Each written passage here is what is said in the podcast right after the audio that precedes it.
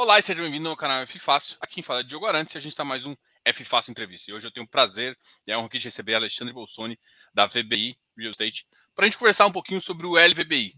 Acho que o LVBI dispensa apresentações, né? o LVBI é um fundo de logística é, que realmente tem mostrado no resultado, até em termos de rendimento também. A gente não gosta de medir só esse fator, né? Porque o que importa para a gente é o portfólio.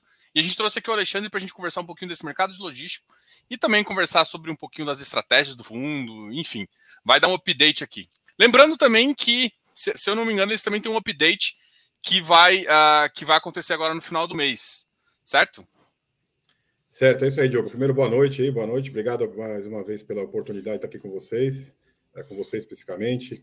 Sempre é um prazer a gente estar aqui à disposição para tentar esclarecer o máximo de dúvida, o máximo de informação possível do LVBI. E você está certo, na, na, semana que vem a gente tem o call trimestral, e aí a gente dá um pouco mais de detalhe, principalmente o que aconteceu aí no, uh, no ano até agora com o fundo. Não, legal. Bom, é, a gente estava fazendo um bate-papo aqui antes e, e eu vou, vou, vamos começar para deixar o pessoal um pouquinho, falar um pouquinho desse, desse mercado de logístico, né? O mercado de logístico que é, os dois últimos anos sofreu uma mutação interessante. É, pressionou muito os custos de obra, assim. Né? E como é que você enxerga essa, essa, esse novo patamar de mercado? Hoje, pra, por exemplo, como consultor aqui, eu vejo, eu vejo que a carteira das pessoas hoje, é, o que era muito voltado uh, para lajes, hoje logística ocupou um, um, espaço importante, talvez mais importante do que lajes, que sempre foi o que puxou esse mercado. Como é que você enxerga essa, essa, essa nova visão do mercado? Uma visão também por conta da, da economia, que hoje o e-commerce puxa, ou, ou é uma, uma, uma defasagem que todo mundo está enxergando do potencial desse segmento? Acho que, acho que o mercado passou, em função da pandemia, aquele crescimento previsto que deveria acontecer, que a gente imaginasse que acontecesse no Brasil e no mundo, né, foi muito acelerado. Gente voltar lá para o início do. Quando a gente fez o IPO lá do, do LVB em 2018, né, porque a gente trouxe esse fundo a mercado que a gente já acreditava, né, agora fica mais fácil falar, mas pega nosso, nossa apresentação do IPO lá, tem isso, uh, que o e-commerce ia ter cada vez mais participação nas vendas do varejo. Né, não tem como. Uh, e em função disso, as empresas, os, os marketplaces, o e-commerce, iriam precisar de galpões de boa qualidade nos principais centros urbanos. Essa sempre foi a nossa tese. O que, que acontece? Isso já vinha acontecendo no mundo, nos Estados Unidos, Europa, e o Brasil estava alguns anos atrasado, como é natural na nossa economia um pouco. Né? O que aconteceu na pandemia foi a, aceleração desse fenômeno. Né? Então, hoje, acho que, não vou falar que todo mundo que está nos ouvindo aqui já comprou na internet, mas eu acho que a grande, grande maioria já fez alguma aquisição e viu que funciona. Né? Acho que no final do dia sempre tem aquela preocupação. Uh, eu mesmo, assim, comecei a comprar muito mais coisas que eu comprava, porque você faz uma vez, você vê que funciona, é, uma coisa que você já conhece, não tem porquê, às vezes, ir na loja, porque é muito, é muito mais conveniente, tem um bom preço, um prazo de entrega. O que, que leva, segundo os especialistas aí, os marketplaces, a pessoa a comprar na, no e-commerce? Um bom preço, prazo de entrega e, e, qualidade do produto e serviço. Né? Então, a gente tem, tem quatro, cinco, seis grandes players aí que fornecem isso para nós. Então, isso impulsionou a, a demanda pelo comércio online, isso impulsionou os crescimentos dos marketplaces e a necessidade de galpões de boa qualidade, bem localizados. Né? Uh, e aí tem uma coisa interessante que é esse efeito na economia funciona tanto na economia crescendo para o galpão logístico, como na economia um pouco mais retraída. Por quê? As vendas hoje no comércio online crescem muito mais que no varejo físico. Né? Então, mesmo no momento de economia, um crescimento um pouco mais devagar, um pouco menor, como a gente vive hoje, o online continua crescendo bastante, porque é, é, é muito grande de mercado e precisa de galpões. Então, as pessoas que perceberam isso, né? hoje existe nos principais centros urbanos uma taxa de vacância muito baixa, né, em termos de disponibilidade de galpões de boa qualidade. Então, é um momento propício para o lado do proprietário, que somos nós, onde tem uma taxa de vacância baixa, a demanda continua alta e existe uma tendência de subida de preço. Então, eu acho que é um momento interessante, uma recuperação do mercado voltando um pouco mais para trás, lá 2014, 2015, 2016, sofreu bastante com a recessão que a gente viveu naquela época. Você concorda com muitos estudos, né? A gente fala que o ciclo imobiliário tem aquele projeto de expansão, recuperação, recessão e tudo mais, né? E, e, eu acho que existe um microciclo, né? Eu acho que cada segmento segue um ciclo. Você concorda que a gente hoje está vivendo um, um ciclo para logístico de expansão, realmente, onde a gente já saiu da recuperação ali em 2019, mesmo 2020, e a gente já entrou num mercado com expansão. É, talvez isso ainda não, não reflita 100% no preço, né? Mas uh, já começou a impulsionar mais desenvolvedores, mais outros tipos de galpão? Eu acho que o mercado de logística, especificamente, acho que esse ciclo né, de expansão, depois é, retração, esse, esse crescimento do mercado vai ser um pouco mais um pouco mais consistente nos próximos anos pela migração efetivamente desse mercado, a transformação do mercado uh, de parte do mercado do varejo convencional físico para o online. Né? Acho que essa a, a demanda uh, tende não diminuir, é, é, continuar crescendo. Acho que a questão é qual que é a magnitude de crescimento. Né? Se tivesse uma expansão da economia, de consumo, o crescimento seria muito mais rápido, né? muito mais forte. Hoje a economia é um pouco mais retraída, inflação alta, juros altos, poder de compra das pessoas diminuindo, ela continua crescendo, só que numa, numa, numa magnitude um pouco menor. Né? Então, mesmo assim, acredito que é um mercado ainda que tem alguns bons anos aí de transformação. Por quê? A qualidade dos galpões disponíveis no Brasil hoje, em qualquer capital, é, é, é, é baixa, né? Não existe ainda um grande número de projetos de boa qualidade que poderia sobrar galpão no mercado porque é um mercado muito, muito novo, muito recente, muito verde no Brasil. Né? Acho que os, os, grandes desenvolvedores internacionais e locais começaram a fazer desenvolvimentos no Brasil efetivamente AAA em 2010, né? 2011, que ali começou o mercado um pouco recente. Então, o mercado ainda, em termos de participação de produtos de boa qualidade, muito pequeno quando comparado com outros. Então, tem um fenômeno ainda do flight to quality, tem muita coisa para acontecer nesse mercado em galpões de boa qualidade e em boas localizações. Acho que o mercado ainda tem muito para crescer nos próximos anos. Você acha que, por exemplo, a, a gente até depois vai falar um pouquinho de, de custo de obra e tudo mais, até para falar um pouquinho do, do, andamento de algumas obras aqui. Mas uh, você acha que, por exemplo, para o desenvolvedor hoje de galpão, é, assim, por mais que ele ainda pegue preço, é, essa pressão que está vindo a inflacionária do custo ainda não incentivou, por exemplo, porque assim, quando a gente tem um ciclo de expansão pleno, e aí você pode me corrigir se eu estiver errado, o que, a que, a que eu entendo é que o, o, número de desenvolvedor aumenta bastante porque você tem uma entrega e um, uma, um é, é, e uma e o preço pega, né? O preço de, de metro quadrado pega. O que a gente tem é, a gente tem demanda, mas todo mundo ainda tem receio um pouquinho desse a, o preço está subindo, às vezes não na mesma velocidade da própria inflação, né? Não para os contratos longos até até tem corrigido sim, mas para algumas coisas. E o, e o custo está pressionando muito e deixando ainda essa, essa conta de viabilidade um pouco mais complicada.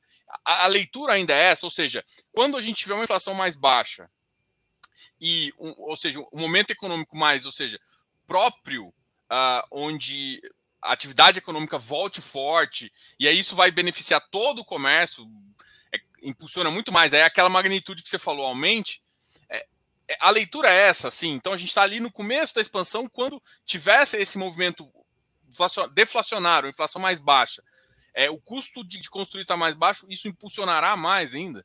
Você tem uma leitura assim ou, ou não? Você está certo. Hoje existe uma dificuldade muito grande de produzir qualquer galpão, vou pegar a região metropolitana de São Paulo, por exemplo, abaixo de 3 mil reais o metro quadrado, né? Terreno e, e obra. Ou seja, isso porque o custo de produção teve um incremento muito forte. Galpão, grande parte do material é aço e concreto. Né? O preço do aço subiu muito, o preço do concreto, é, o concreto subiu muito. A inflação no galpão, de maneira geral, nos últimos 18 meses, aí é entre 30% e 40%. Então, se falava, ah, constrói por 1.400, 1.500 reais o metro quadrado, hoje é 1.800, 2.000. Tá? Isso sem falar em terreno, sem falar em terraplanagem, sem nada. Então, assim, a grosso modo, para produzir um galpão na região metropolitana de São Paulo hoje, é assim, difícil encontrar 3 mil reais no metro quadrado, porque a VBI também tem o, o, o braço desenvolvedor. O que, que eu vejo isso com o mercado, para o investidor, na oportunidade? Né? É, vamos pegar o caso do LVBI, aí tem um desconto em cima do PR, que a gente pode falar um pouquinho isso. depois. Você está comprando um galpão, você, assim, indiretamente, você está comprando um galpão hoje abaixo do custo de reposição. Né? Então, assim, uh, Perder você não vai, assim, não consegue desvalorizar abaixo do custo, o custo não vai cair. Né? É difícil imaginar que terreno abaixa preço no Brasil, muito difícil, né? Ah, vai ter uma deflação de construção, muito difícil. Né? Então, existe uma dificuldade, sim, hoje, uh, dos desenvolvedores fecharem a conta para o desenvolvimento, né? uh, porque tem que prever que o valor de locação é em patamares do que tem hoje, até subir um pouquinho para a viabilidade fechar a conta. Né? Então, você vai uma conta rápida aí, se custa 3 mil reais o metro e aluga por 25 reais o metro, 25 reais o metro quadrado de locação, 25 vezes 12, que seria o aluguel anual, dá 300 reais o metro quadrado por ano de aluguel, dividir por 3 mil é um yield de desenvolvimento de 10% ao ano. Né? É, é, é, a, a, conta não fecha para o incorporador pelo risco, é apertada. Né? Então a gente vê que em algumas regiões hoje não faz sentido desenvolver. Então o que, que deve acontecer no futuro, no meu entendimento? A produção não vai acontecer, em algum momento vai faltar galpão, o valor vai ter que subir. Não tem jeito, é oferta e demanda. Então, assim, eu acredito muito que, assim, que existe uma sustentabilidade, vamos chamar assim, dos valores de locação de logístico. Já recuperaram um pouco na, na crise que a gente viu em 2014, 2015, já houve uma recuperação. Né? Uh, e eu acredito que esse valor vai se sustentar para os próximos anos para a famosa lei da oferta e, oferta e procura. Né? Uh, quem for fazer galpão novo hoje vai ter que alugar um pouco mais caro para fechar a conta, senão ele vai fazer um, vai fazer mais. Né? E, e, vai ter que ter um equilíbrio entre oferta e demanda. O lado bom hoje do mercado é que a taxa de vacância, como eu falei, é baixa. Né? Pega a região metropolitana de São Paulo, onde a gente tem os nossos galpões aqui em São Paulo, é abaixo de 10%, que é o famoso número de, de equilíbrio. Então, assim, existe sim uma escassez assim de galpão de boa qualidade, existe uma não vai pressão de subida, mas vai acompanhar a inflação pelo menos. Né?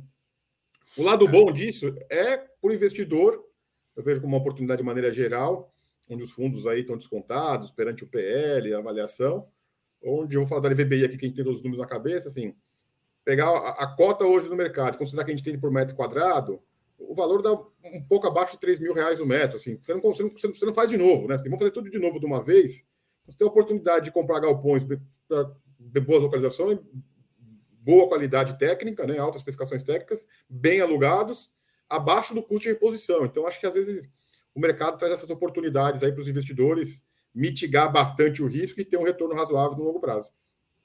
Legal, eu acho que isso, isso, isso é um, um, ponto interessante demais, né?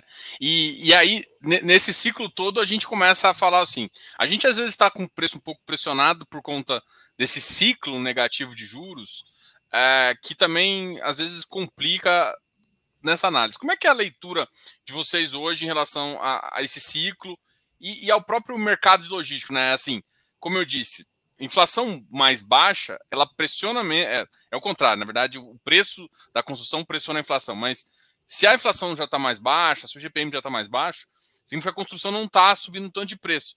Isso já, já, por exemplo, já dá um impacto assim, olha, pela, isso aqui não está subindo e eu consigo uh, taxas mais interessantes também, às vezes Selic, juros mais baixos, isso já começa a voltar a ajudar tanto o desenvolvedor quanto isso.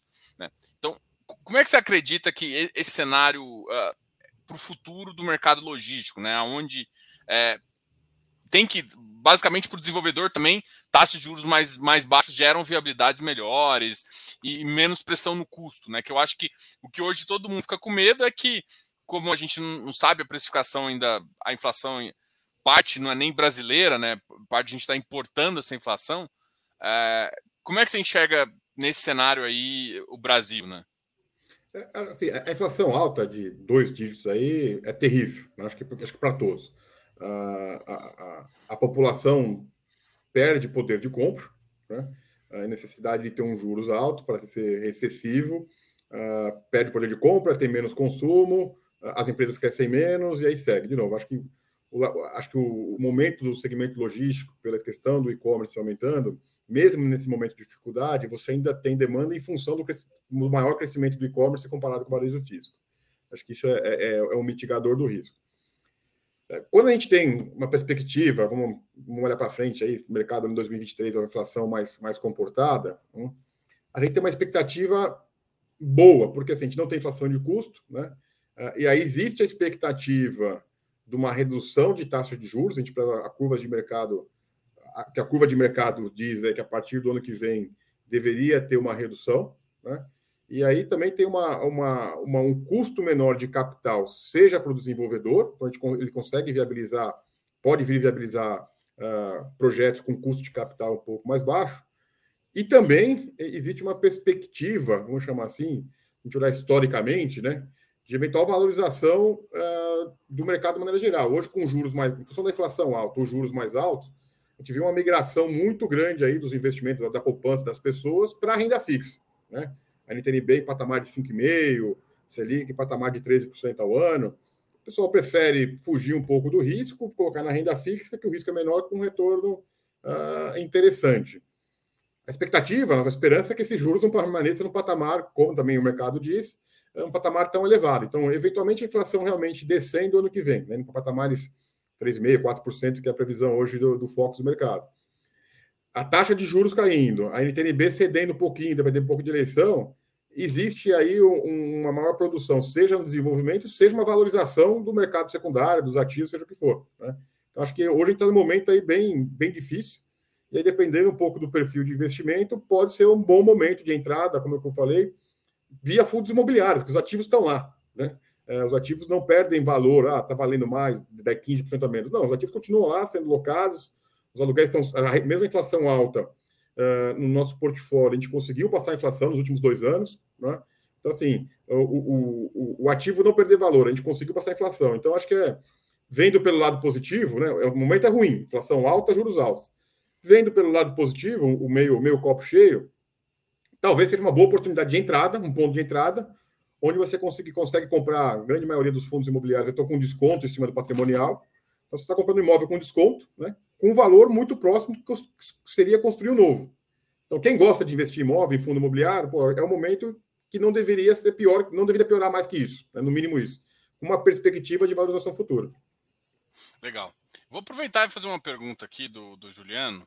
Uh, ele fala assim: quais os polos mais fortes para imóvel logístico fora de São Paulo?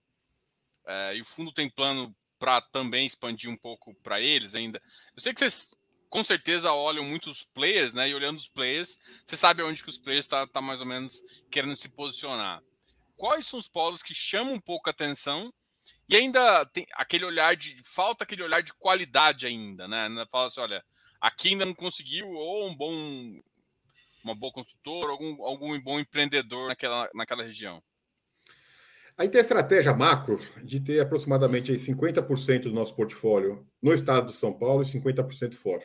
Né? Eh, dentro do estado de São Paulo, é muito importante, no nosso entendimento, entender as diferenças da micro-região. Né? O estado de São Paulo é muito grande, mas a gente gosta de estar na região metropolitana de São Paulo. Né? Por quê? A gente gosta de estar onde é difícil produzir, para ter menos concorrência futura, né? Uh, e onde existe demanda. Onde que é isso? É a região metropolitana de São Paulo. Só que é difícil também comprar, é difícil comprar bons, bons ativos. Né? É difícil executar essa estratégia. Então, hoje a gente tem, a gente tem em torno de 45% dos nossos ativos no, no, estado de São Paulo, na região metropolitana. Tá? Mas o mercado, em função também, a gente entendia, entende que o mercado fora de São Paulo, que sempre foi o principal motor da economia, do consumo, também precisa de galpão de boas qualidades. Né? Por quê? Eu, eu moro em São Paulo especificamente, mas o pessoal que, que, mora no Rio, em BH, em Salvador, seja onde for, uh, também quer comprar compra online e não quer esperar mais 10, 15 dias para receber um, um, um, produto na sua casa. Né? Então, na estratégia do fundo, o que a gente, a gente fez? Uma, a gente tem uma seleção aqui de 9, 10 mercados fora de São Paulo, né? que faz parte da gente ter esse 50%, uma exposição entre 5% e 10% em cada mercado. E aí é selecionado caso a caso. Né? Então, contar um pouco da. E, e, nesses mercados, o desafio é que você não tem tanta barreira de entrada assim. Né? É, diferente um pouco de São Paulo, que é uma região urbana maior, nessas outras cidades existe uma quantidade de terreno, uma disponibilidade de terreno um pouco maior. Então, a, é, a barreira. Eu, eu, eu, posso fazer uma pergunta que é claro. justamente em relação a isso? Como é que é a estratégia, então, de entrar nesses, né, né nesses lugares onde. Isso é sempre uma questão, né? Por exemplo, ó, Goiânia, eu sei que tem alguns polos, Berlândia eu sei que tem uns polos, às vezes Brasília, um, um começo, são polos menores ainda. Mas eh, realmente você tem uma área muito mais fácil de você fazer. Como é que é a estratégia para lugares onde a área em si não é um, não é um problemão, né? É, contratos mais longos, qual seria a estratégia? A nossa estratégia é sempre entrar com preço de compra baixo por metro quadrado, de forma que se eu tiver um concorrente produzindo do meu lado, ele não consiga produzir com valor muito mais baixo que o meu e joga o valor para baixo. Tá? Então, assim, o custo de aquisição tem que ser muito próximo, até abaixo do custo de reposição nesses mercados. Por quê? É a proteção de downside. Então, se te der um pouco de sorte, o valor sobe, mas ele nunca vai cair. Contar um pouquinho do que a gente fez no nosso. A gente tem três casos aqui que a gente pode falar. Né? O primeiro caso que a gente comprou foi a Araucária, o ativo Araucária. Foi um ativo que a gente comprou, estava lugar para DHL. Quando a gente comprou, a gente comprou o ativo aí por um custo de aproximadamente R$ 2.800 no metro quadrado. Era muito próximo do custo de reposição e que nos chamou a atenção para esse ativo foi um potencial de expansão de, de mais 20 mil metros quadrados.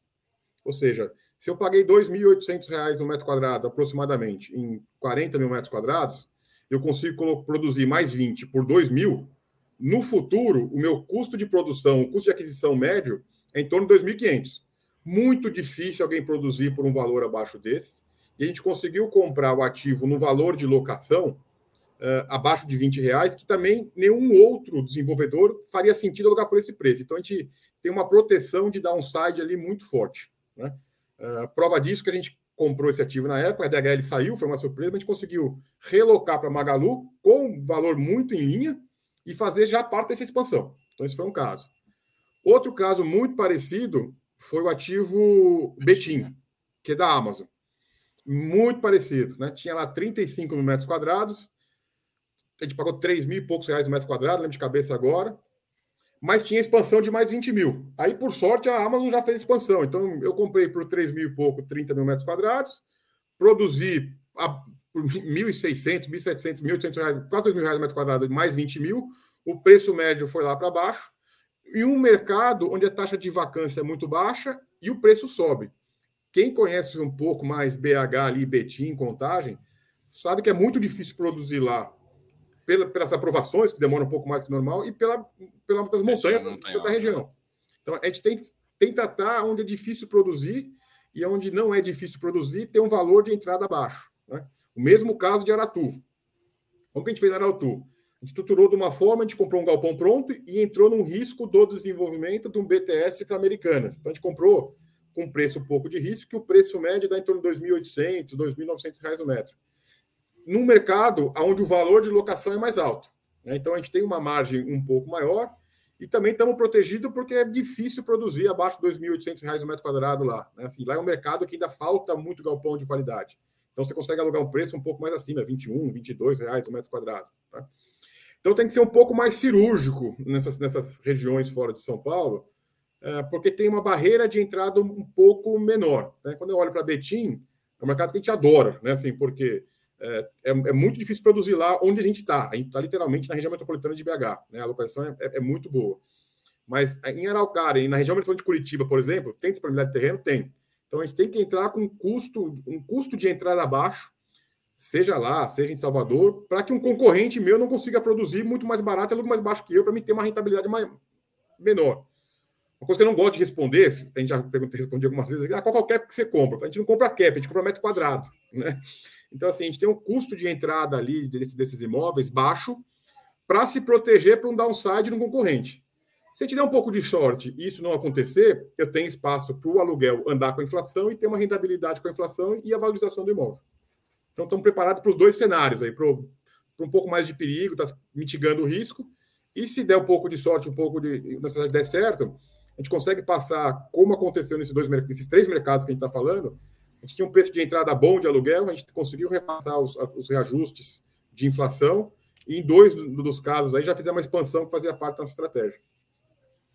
Legal. Tem mais algum outro ah, que não está no portfólio, alguma outra região que, por exemplo, aqui no Centro-Oeste, que chama atenção, que você fala, olha, já, já tem, tem estruturas que te agradam mais. Né? Às vezes também, Recife ficou muito famoso, até no, no, norte também, Belém. Tem algum outro ponto que ainda chama atenção, que você, você ainda tem um olhar carinhoso? Até eu citei também um que ainda é no, no Sudeste, mas ali, por exemplo, Uberlândia, que são, são cidades um pouco menores, mas que já estão, que são pontos de, de conexão ali com São Paulo, via estrada e tudo mais. A gente tem um mapeamento é, aqui de é, oferta, demanda, população, mas a gente vai muito pela necessidade de galpão e está muito ligado ao poder de compra, população, poder de compra. Né? Então a gente tem um mapeamento aqui de cidades que a gente gosta, a gente gosta de Porto Alegre, a gente gosta do Rio de Janeiro, um mercado um pouco mais difícil, a gente gosta de Recife. Mas nesse, todos os nossos investimentos têm que ser muito cirúrgicos. Né? Quando a gente vai para o mercado de Salvador, por exemplo, a gente quer ter os dois ou três melhores ativos da cidade para estar mais bem posicionado para essa demanda. Né? Uh, então a gente não, não a gente já estudou a, a, região metropolitana de Porto Alegre, uh, já estudamos as quatro capitais do, do, do, do, do Sudeste, uh, as três maiores do Nordeste, é, Salvador, Recife, Fortaleza. Aí foi um pouco de oportunidade de chegar, de ter o ativo certo, na hora certa, no preço certo. Foi uma construção de astros que a gente acabou optando por esse que nós, nós fizemos. Mas assim, a gente tem a expectativa de ainda Goiânia, né, Distrito Federal, onde tem demanda, tem, tem, tem, tem que ser um pouco cirúrgico. Né? A gente gosta de assim, a, a gente vai comprar ativos que a gente fique confortável em, em carregar, manter esse ativo os próximos 10 anos. Né? A gente tá, é, é, é, tem que ser bem cirúrgico essa, essa, essa tese de investimento nossa. É, eu vou puxar e fazer uma pergunta aqui, que eu acho que é uma pergunta que eu acho que vocês devem receber com uma frequência, né? O investidor, alguns vê uma, um desconto patrimonial, fica com algumas dívidas, né? O gestor pretende fazer alguma missão para quitar parte da dívida? E aí eu vou tam também fazer uma outra, uma outra pergunta aqui. Você pretende agora, nesse momento, fazer alguma emissão? Como é que vocês enxergam essa possibilidade? É, essa aqui, ó, até, até uma parte assim, o fundo tem essa necessidade de quitar a dívida? Tem que fazer uma missão para quitar a dívida? É, a gente procurou se posicionar. Hoje o fundo tem aproximadamente entre 15% e 20% do PL. Quando a gente fizer a dívida pra, de Cajamar ainda para fazer o último pagamento, a gente deve ficar aproximadamente 20% aí do, do, do, do PL uh, em dívida, que a gente acha que é um patamar ainda razoável para alavancagem, ainda muito alto. E a gente procurou aí eh, se posicionar para não ter a necessidade, a obrigatoriedade de fazer uma emissão para pagar dívida. Né? Uh, por quê? Porque hoje a cota a gente pode falar um pouco mais, mas está tá bem descontada com relação ao patrimonial. Então a expectativa é que não faça por em função desse desconto do secundário com relação ao PL. A gente não, não trabalha com essa hipótese, então a gente se preparou para isso. Né? A, a, nossa alavanca, hoje a gente vem pagando o serviço da dívida, né? Os juros, a gente paga em torno de CDI mais dois da, da principal dívida que a gente tem hoje, são 150 milhões, tá? Uh, então, hoje, o, a gente tinha já, inclusive para esse ano já, a, a, primeira parcela de amortização seria em setembro de 22. Já no começo desse ano, a gente renegociou, né? a gente jogou 12 meses para frente. Tá? Então, assim, a primeira parcela de principal que a gente tem que pagar mais significativa seria setembro de 23. Né? Hoje a gente tem aproximadamente 100 milhões de reais em caixa. Uh, com todas as obrigações que a gente tem daqui até o final de 23, já considerando uma nova alavancagem para pagar a última parcela de, de, Cajamar, que a gente deve pagar agora em, em, em julho, a gente teria caixa suficiente para ir até o final do ano que vem. Tá? Então, hoje a gente não tem uma necessidade, nos próximos uh, ah, 18 meses, aí, de fazer uma emissão para pagar a, a alavancagem. Uh, acho que é um desafio do fundo que a gente pensa principalmente para 2023, né? Então, a gente tem duas, três alternativas aí uh, em, em, função para fazer essa, essa obrigação, já falando no final de 23, tá? daqui de 18 meses. A primeira, se existe uh, uma oportunidade de fazer emissão até lá ou não, né? Eu acho que esse ano é um pouco mais difícil, talvez ano que vem, se o mercado uh, animar um pouquinho no secundário, o secundário ficar ali em linha com o PL, pode ser uma alternativa, né? Uma segunda alternativa é até renegociar novamente com o credor essas dívidas, a gente já conseguiu de maneira a, a, a, é, com sucesso esse ano, fazer novamente, ou eventualmente até fazer a reciclagem de algum ativo. Né? Então são as três, as três linhas de estratégia que a gente tem para não ter a obrigação de fazer a, emissão. A gente não gosta de ficar, não trabalhamos sob pressão, né, sem pedir, a gente não gosta de estar pressionado, então a gente se prepara, a gente já se antecipou para esse ano, no início, para setembro de 2022, no início desse ano, Uh, acho que até o primeiro semestre, primeiro trimestre de 23, se não tiver uma perspectiva de emissão, desde que o secundário esteja lá em linha com o PL, a gente vai para seguir para essas outras duas linhas que comentei, seja uma renegociação com o credor para um alongamento da dívida, a gente conseguiu esse ano sem nenhum custo adicional, ou seja, eventualmente alguma oportunidade de reciclagem do, de algum ativo nosso.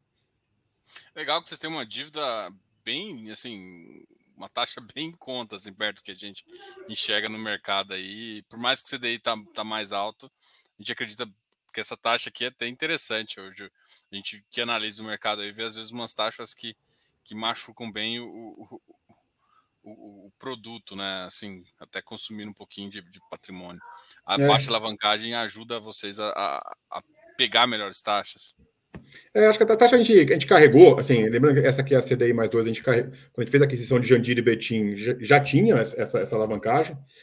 A gente manteve isso porque a gente tinha um pipeline maior do que caixa, né? Foi aquele momento que a gente estava discutindo bastante questões de aquisição.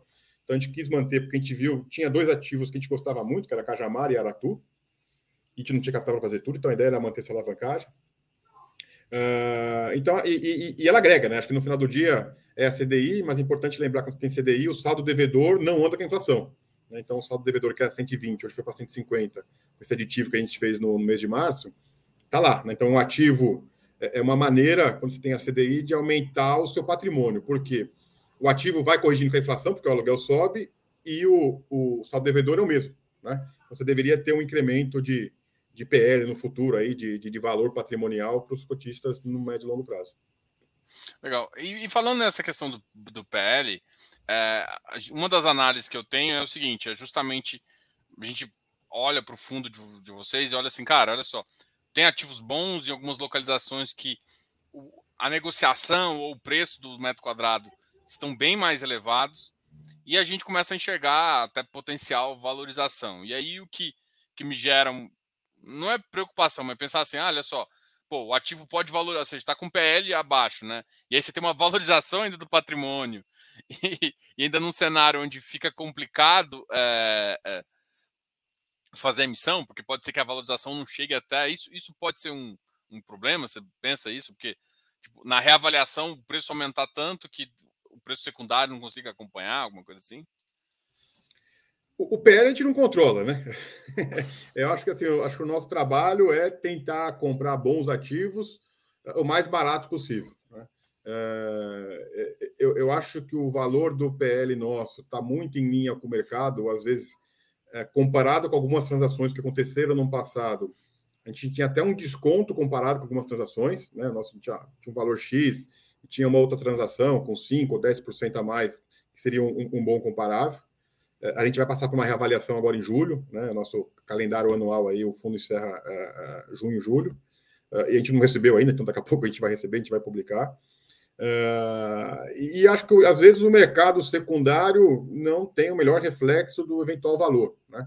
Acho que acontece um pouco no nosso PL, quando a gente fez a aquisição dos ativos, uma estratégia nossa que a gente prefere, o valor de locação estava um pouquinho abaixo do mercado, então eventualmente a avaliação sai um pouco mais abaixo porque o aluguel está mais baixo, mas eu acho que até pode ser questionável, né? Porque o imóvel vale menos porque está alugado mais barato. Então, ele tem o mesmo valor, ele tem um potencial crescimento do aluguel e um outro pode ter um potencial downside para o aluguel, né? Então a gente preferiu fazer aquisições onde o aluguel estava baixo para ter esse poder de subida né? e, e, não cair. Ah, então a gente vai ter esse, esse PL, é o nosso, nosso PL está tá muito em linha com o mercado, né?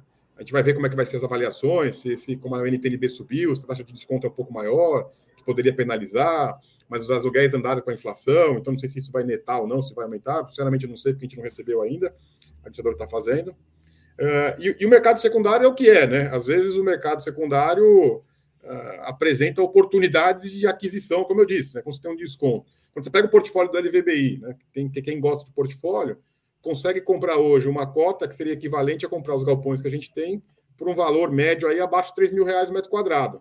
Então, como eu disse, é abaixo do custo de reposição. Então, é, talvez o PL esteja correto, talvez o secundário esteja um desconto pelo momento um pouco maior que eu deveria, mas é, o é mercado, né? Está dado. Então, acho que é a análise de cada um aí que faz sentido. A gente, o nosso trabalho é cada vez mais tentar gerar valor nos ativos. Né? Uh, e aí o mercado secundário pode responder ou não, mas é gerar valor nos ativos do patrimônio do fundo. Legal. Em falar em geração de valor, tem um, um, dado que eu gosto muito, até vou mostrar esse, esse, esse gráfico aqui de vocês, que eu acho bem legal que é justamente o crescimento, né? Muitos discutem em, em crescimento de que alguns ativos não estão conseguindo repassar é, a inflação para o rendimento, né? Por alguns motivos, e isso, na verdade, aqui no LVBI não tem acontecido. Na verdade, vocês estão conseguindo, e, inclusive, se for olhar AVP mesmo, vocês têm um resultado que a gente acha bem interessante, ainda melhores que de um top 3 do mercado, top 2 do mercado aí o que, que se dá a, a esse, a esse conseguir? É essa alavancagem mais comedida, com aproveita um pouco dessa, dessa estrutura uh, de capital, mais também um, é, esse upside que você gera nos contratos, as obras que você consegue também é, colocar uh, e melhorar os, tanto seu custo de aquisição quanto também uma capitalização em termos de obra.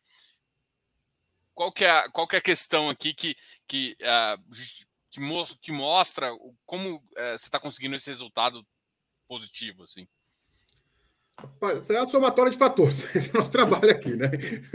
Uh, mas, assim, acho que o primeiro de tudo é, é, é, a gente tem uma estratégia de investimento, tem, teve, tem, mantém uma estratégia de investimento muito pragmática, assim, né?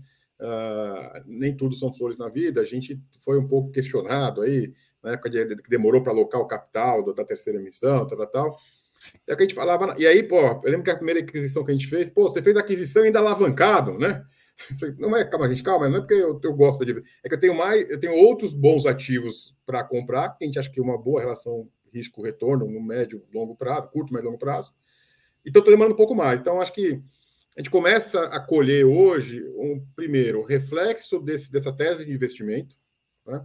uh, o trabalho de gestão uh, de, de tirar mais suco de cada ativo, né? e o nosso relacionamento com os inquilinos. Né? Acho que isso, isso que é importante. O primeiro ponto, qual que foi a nossa tese de investimento? A gente não comprava só contrato de locação, né? A gente olhava, como eu falei, assim, a gente olhava muito reais por metro quadrado, né?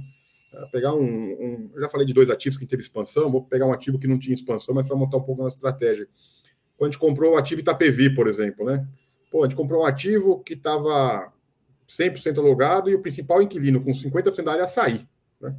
Mas por que isso? Porque a gente viu uma oportunidade ali que o valor de locação do ativo estava relativamente baixo. O proprietário, a GLP, empresa muito grande, a gente falou, talvez a gente sente trabalhar um pouco ativo aqui, fazer a, que é a gestão ativa, né? Se a gente der um pouco de mais atenção nossa nesse ativo, a gente tira um pouco mais de suco. Então, o que a gente fez? A gente comprou o ativo, o que a gente fez? Não, fez nenhum milagre. Puta, reformando um refeitório, trocamos o sistema de segurança, uh, trabalhamos. Né? A gente gerou um resultado para o fundo. Foi, né? Uh, foi, foi, basicamente isso. Quando cresce o aluguel de cada ativo, o rendimento vai. vai. É, fazer um trabalho de manutenção, de ter um condomínio, de ter alguns condomínios multiusuários, de manter o condomínio baixo. Né? Fazer uma manutenção preventiva para não ter custo do ativo, ter uma, uma boa convivência dos condôminos, que a gente vai ter um condomínio mais baixo, sobra um pouquinho mais para manter o aluguel no patamar. Às vezes, a, a, quando alguém sai, você alugar pelo mesmo valor até um valor mais alto, e manter o reajuste da inflação. Né? Nesses últimos dois anos que a gente teve inflação alta, a gente conseguiu passar a inflação para os inquilinos. Mais uma coisa que vai gerar mais receita imobiliária e, e para o dividendo e manter uma taxa de vacância baixa. Né? Hoje a taxa de vacância do LVBI é zero. Todos os ativos estão ocupados. Então, não tem um custo de vacância, eu recebo o máximo que eu consigo de aluguel. Né? Então, acho que. E com relação à alavancagem, até o. Depende de como é que você olha, né? Como eu comentei inicialmente, a gente tem uma dívida CDI. Né? Então a gente está pagando um cupom CDI mais 2, está falando de 13%, 14% de taxa nominal.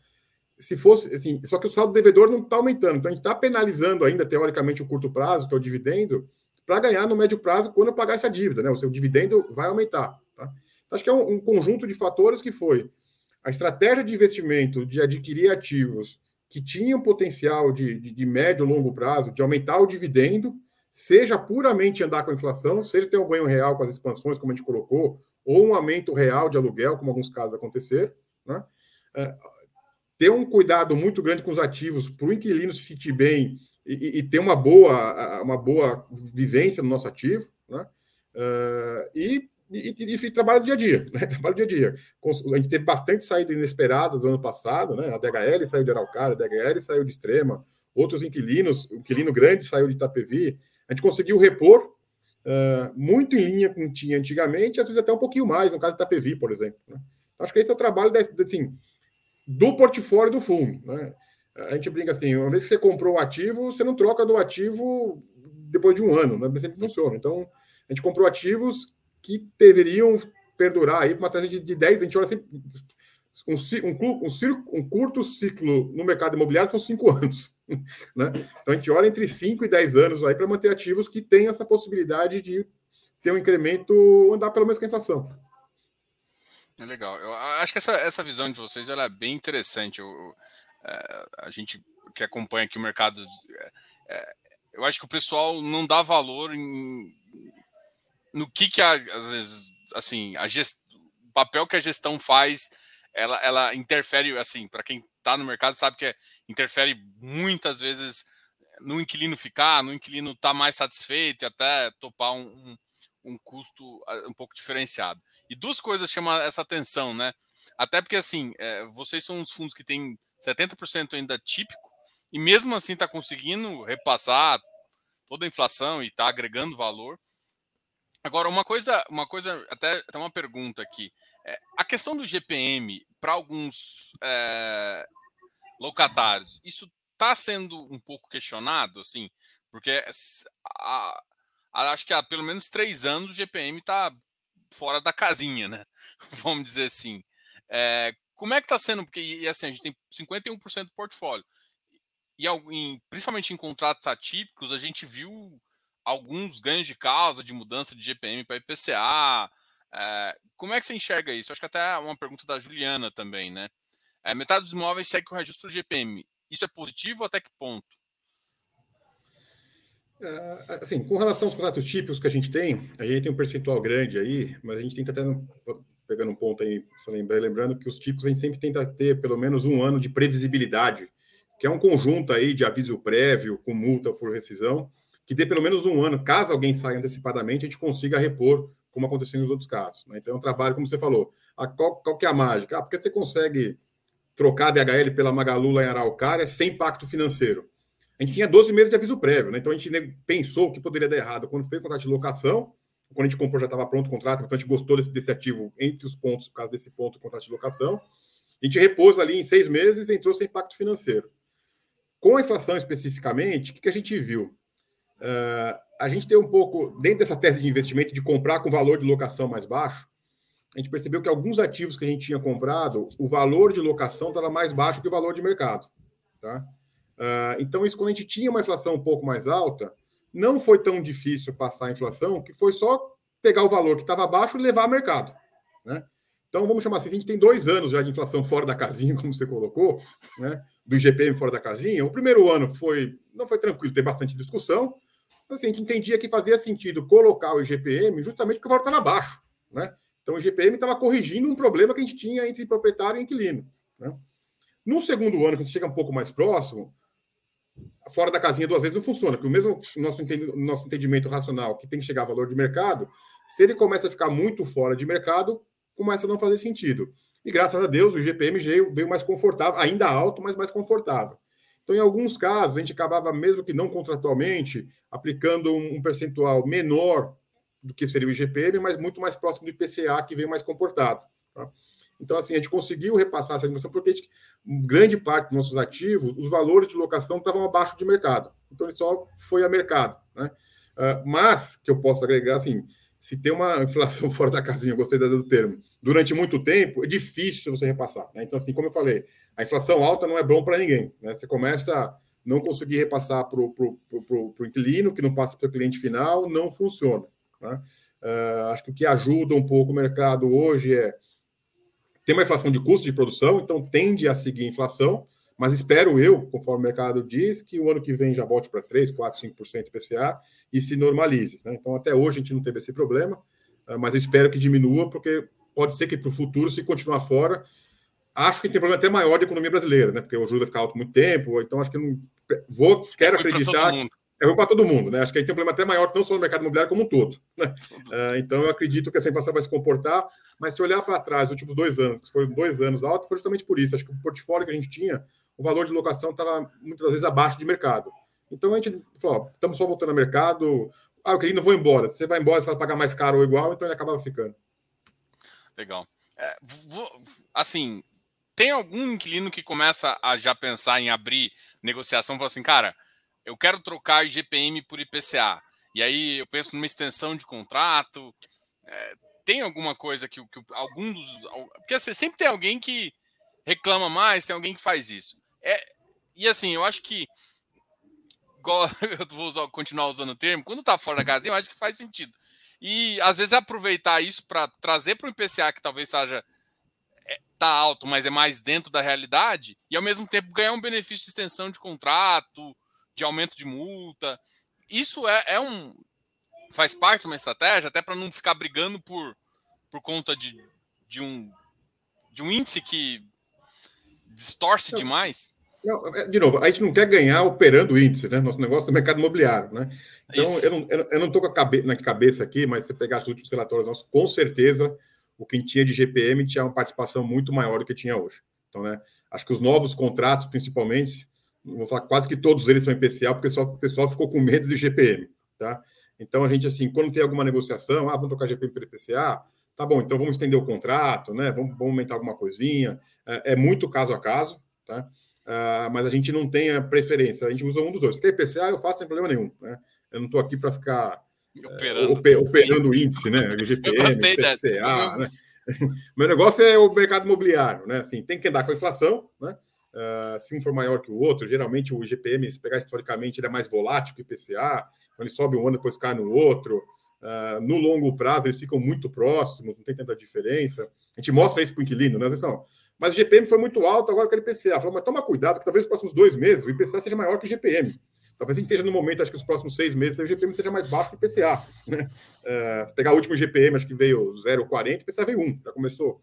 Então, a gente não tem preferência. Uh, a gente senta com o inquilino, negocia uh, aquilo que seja uma relação de longo prazo. A gente não quer também tirar o sangue do inquilino num ano e depois ele vai embora. Não, a gente quer manter os bons inquilinos durante uma coisa que seja durante bom tempo, uma condição razoável para ele.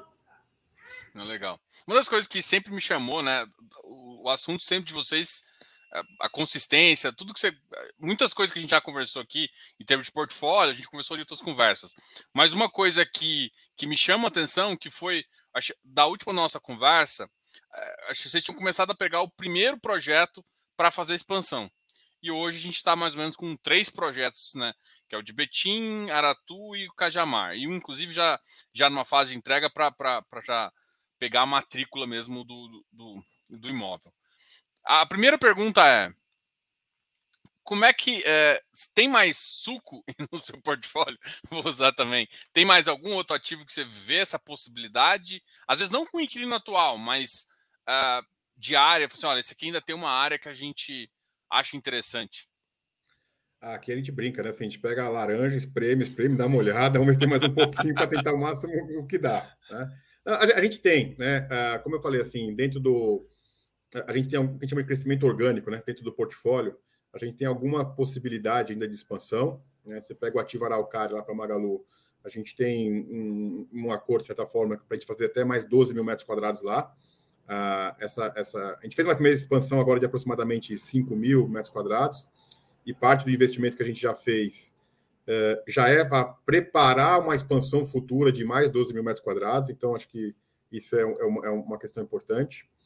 A gente tem um outro ativo aqui, que é o ativo Pirituba, aqui na cidade de São Paulo, uh, que a gente comprou a, a, primeira parcela, depois a gente fez uma permuta no terreno vizinho, que é o mesmo terreno, que é fazer um parque logístico, então acho que a gente vai agregar valor, uh, seja no ativo, esse terreno do lado aí, a gente acabou fazendo uma permuta, né?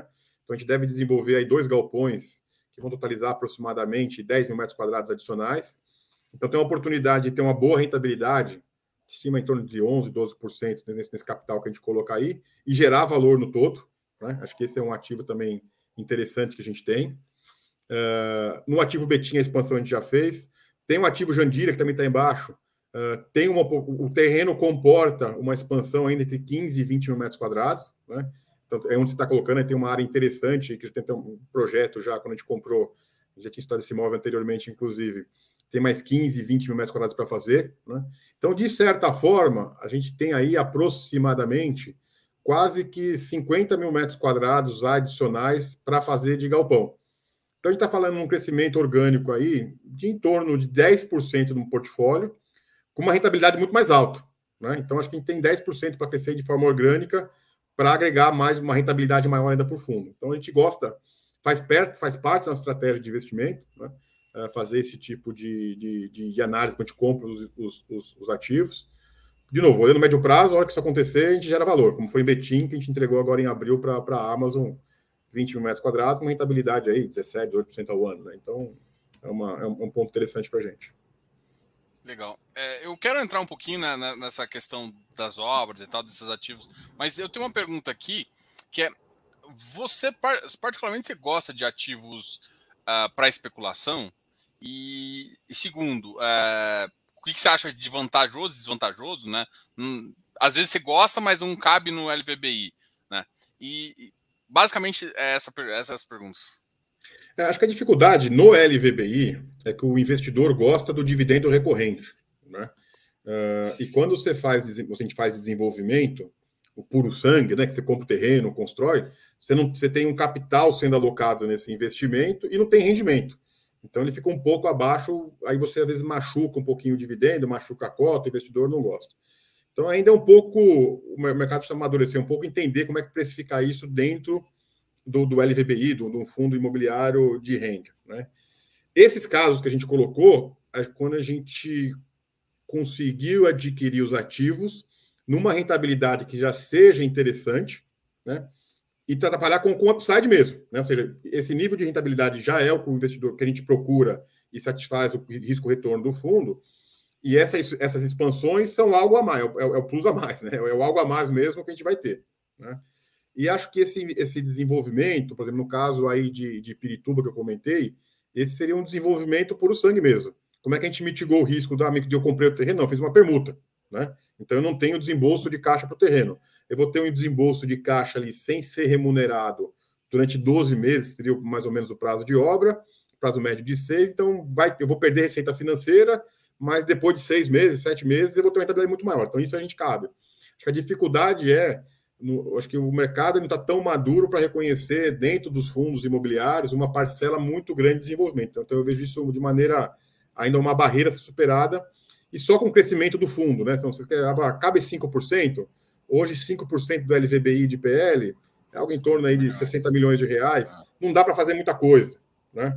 Então, acho que quando o fundo crescer mais, talvez no futuro, se um dia chega a 2, 3, 4 bi, vai ter uma parcela um pouco maior disponível, sem machucar o dividendo, para fazer desenvolvimento. Né? Enquanto isso, a gente tem dentro da VBI aqui, até alguns ativos extremos, por exemplo, um ativo que a gente fez num braço nosso de fundos de desenvolvimento, que aí sim é um outro, é um outro, é um outro jogo, né? Você tem que tentar comprar o terreno, construir e ter algum ganho de capital na compra e da venda sem ter o recebimento do aluguel. Acho que ainda são dois, dois tipos de investimento, dois tipos de investidores com risco-retorno diferente. Ainda não chegamos nesse, nessa maturidade de mercado ainda, seja em função do próprio mercado, seja em função do tamanho do LVBI. Legal. Eu, eu assim, eu, eu, espero que seja em função do tamanho, né? Que chegar a dois bi a gente já consiga fazer alguma coisa, começar a ver mais alguma coisa.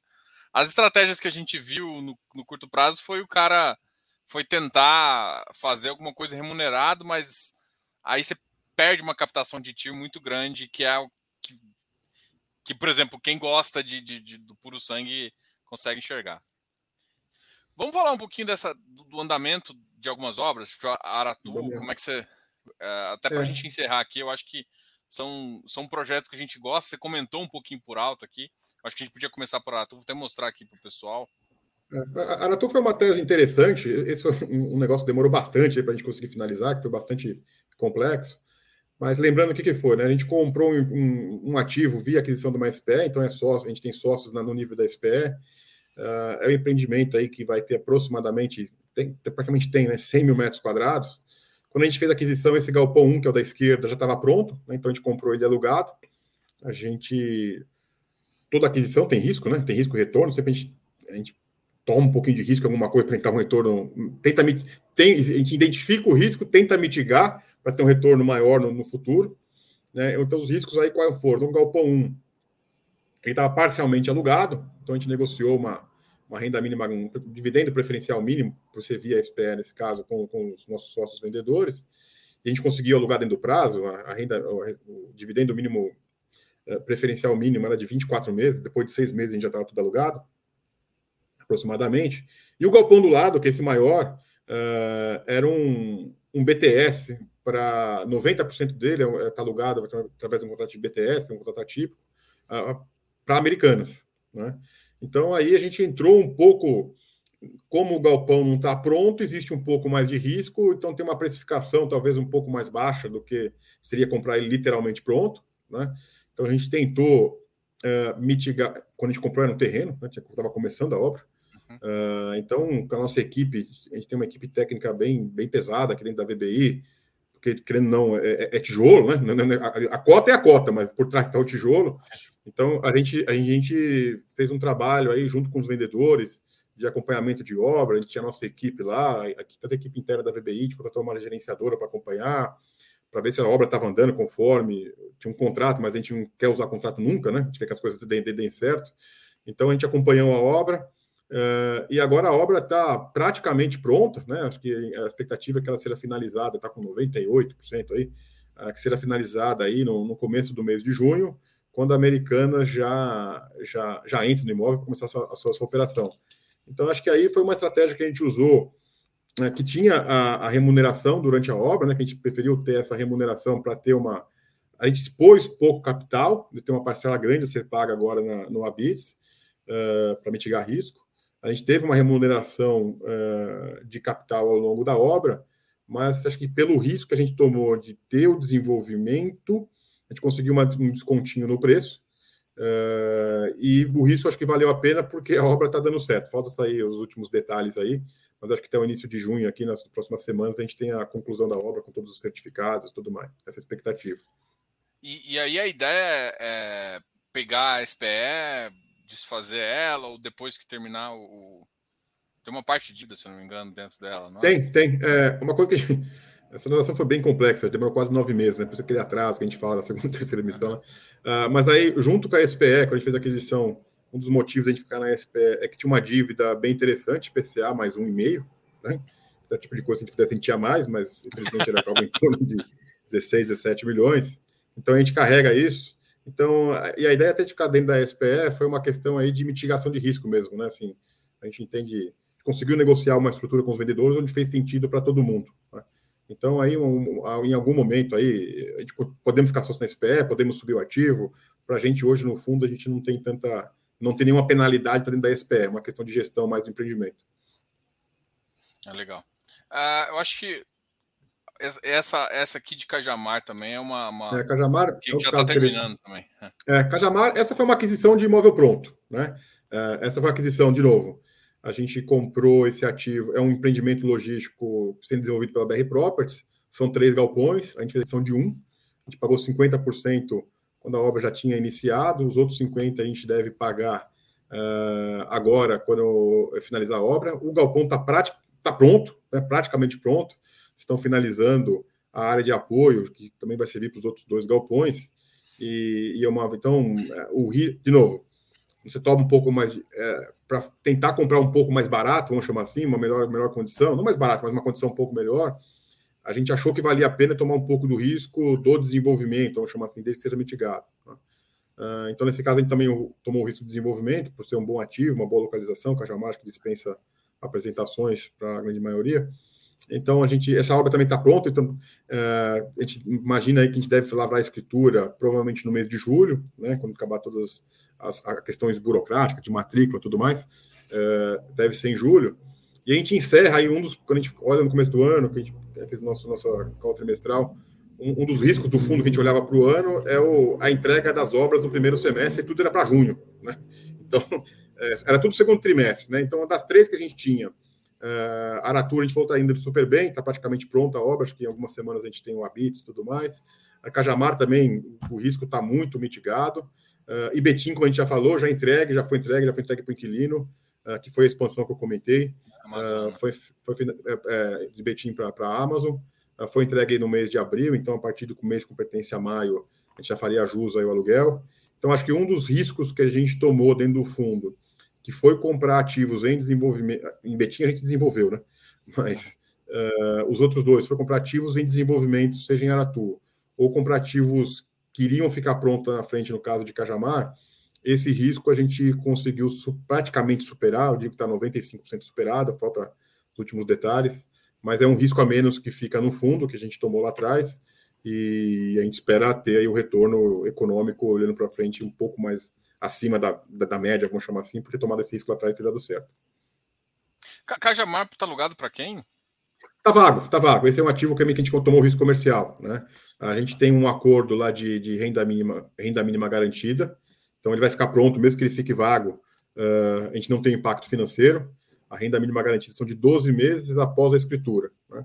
Então, se a gente deve fazer a escritura em julho, provavelmente, a gente tem até junho de 2023 para fazer a alocação. Tá? Então, esse, esse, é o grande desafio comercial, bom que você lembrou aí, é, é, o, é, o, é o, grande desafio comercial hoje do, do fundo. Né? A gente falava aí que tinha três grandes desafios no começo do ano, pegando o gancho das obras. Um era terminar as obras no prazo e no custo. Eu brinco com a turma que é fácil, né? É, tranquilo. Agora, vamos, fazer, vamos, fazer, vamos fazer a parte fácil agora. Entrega a obra no prazo e no custo, tá tranquilo. Né? Mas esse desafio acabou dando certo. Uh, o outro desafio era uma questão de funding do fundo, que a gente sabia também conseguiu rediscutir, renegociar com o credor, alongando para o ano que vem, pegando mais 30 milhões, com a dívida de Cajamar também que a gente deve uh, estruturar, está em fase de estruturação para fazer o pagamento. E o desafio que falta para o fundo aí para os próximos os outros seis meses até o final do ano é fazer a locação uh, dessa nave lá de, lá de Cajamar. A gente tem a renda mínima garantida, mas a gente gosta de alugar o quanto antes para não depender disso, não. A gente gosta.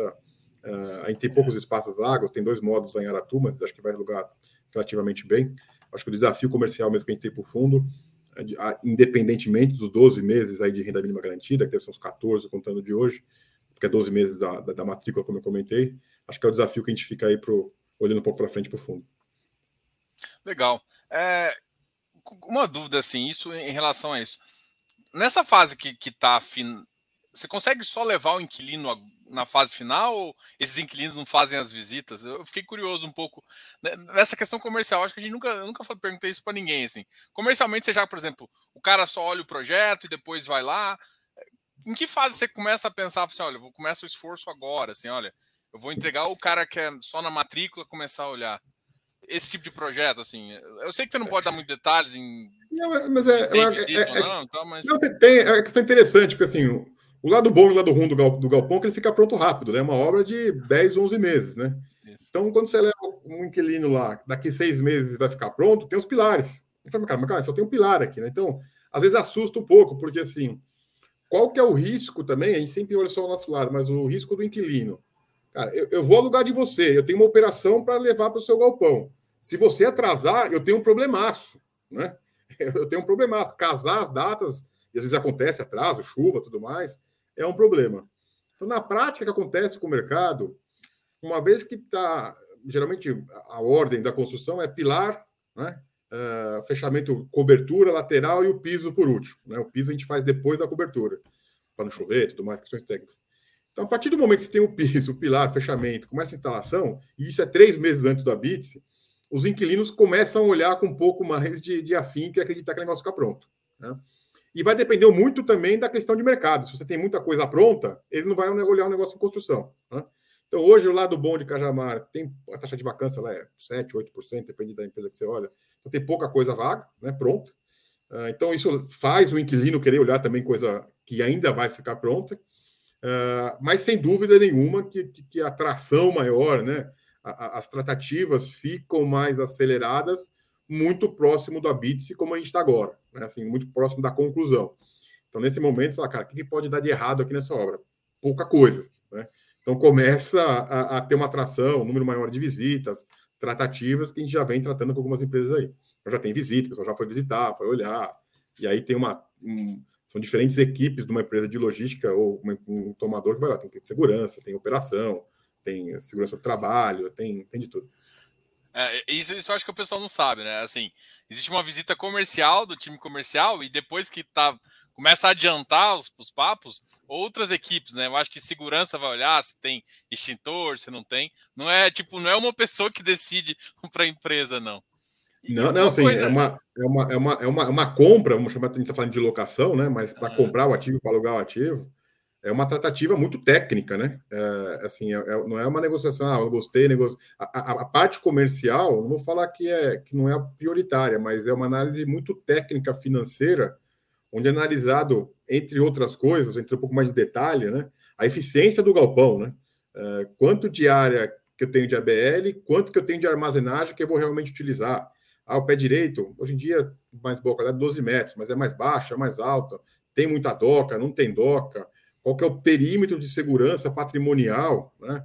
é acesso direto para a rodovia ou não é, tem, tem comunidade do lado, tem muito farol. Então, assim, tem muita análise por trás que uma pessoa, olha, é, é uma, é uma, em logística é muito técnica, porque eficiência é o nome da coisa, um baixo custo de logístico. Então, não é só. Às vezes, ele pagar um aluguel mais caro sai mais barato do que um outro galpão mais, que teoricamente é um aluguel mais baixo. Ah, legal. O, última pergunta que eu prometo em relação a essa questão comercial. Gera uma. Acaba gerando, às vezes, uma. Quando tem dois ou três, uma briguinha de preço?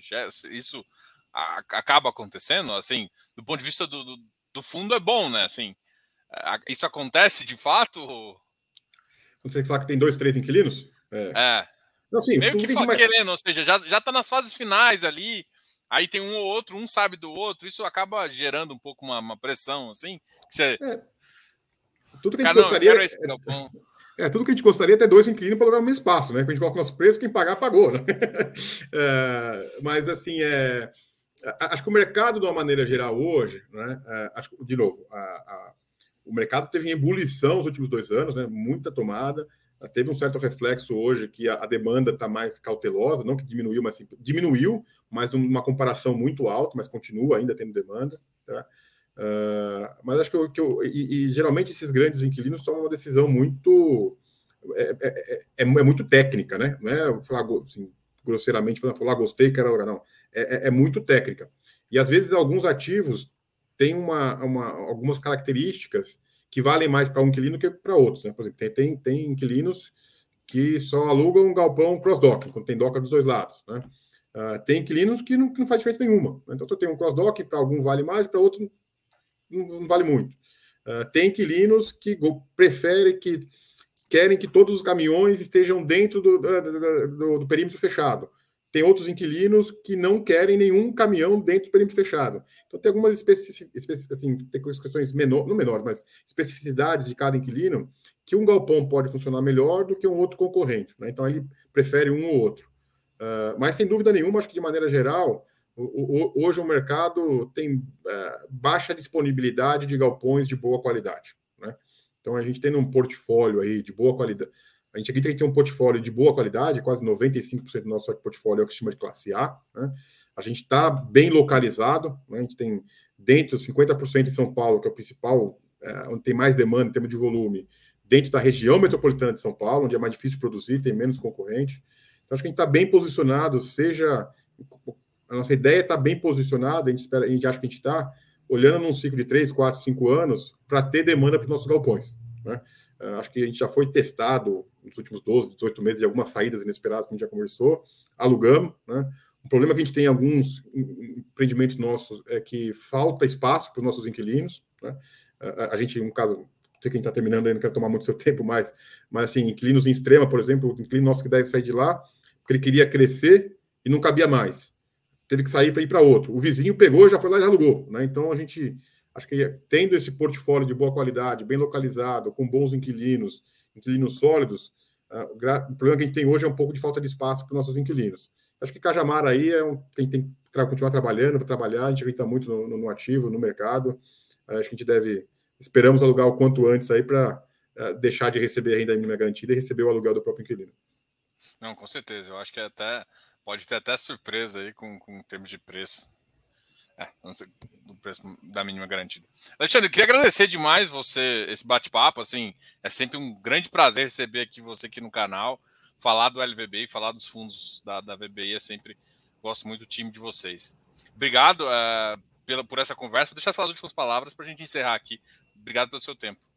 Não, eu que agradeço a oportunidade. Sempre é bom falar com você também. Esse bate-papo aqui mais, mais descontraído, né? Assim, ficar aberto sempre às perguntas que vêm e tentar, acho que um, um dos, dos, nossos objetivos aqui, meu, da VBI, sem dúvida como um todo, é ter o máximo de transparência possível. Né? Acho que é um mercado, o fundo imobiliário, o mercado de fundo imobiliário é novo, então o canal seja é muito é respeitado e sem dúvida nenhuma isso só agrega para o mercado, né? É muito importante essa função que você faz de cada vez mais trazer informação para o investidor. Acho que é esqueci eu para dar um conselho para alguém, mas assim, para saber onde está investido. Né? Assim, a gente olha muito, assim, que eu sou, a gente é investidor, eu sou investidor da LVBI, obviamente.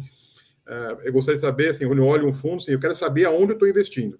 Então, o nosso objetivo é esse, seja fazer os relatórios mensais, a a gente faz relatório em vídeo, tem um call trimestral semana que vem, mas esse bate-papo com você e com esse, com esse tipo de bate-papo, eu acho super importante para deixar desse, que o investidor tome a, a, sua decisão com o máximo de informação possível. Possível né? Quanto mais informação, mais claro ele vai ter onde ele está investindo e pode tomar a melhor decisão. Não, com certeza. Aqui também a, filosofia é essa e é por isso que a gente gosta bastante. Vocês são muito transparentes aí em todos os fundos. Parabéns pelo trabalho aí. A gente gosta bastante de. de a gente sempre traz alguém da VBI, é quase. a gente gosta bastante também da conversa com vocês. Obrigado a todos. Pessoal, não esqueça de dar um like aqui no vídeo. Lembra que quem gostou do LVBI também tem as cotas na B3 e pode ver o, call daqui a uma semana vai ser bem interessante também, sempre traz novidades aí. Pessoal, obrigado a todos, até mais, até a próxima conversa. Tchau, tchau. Até amanhã.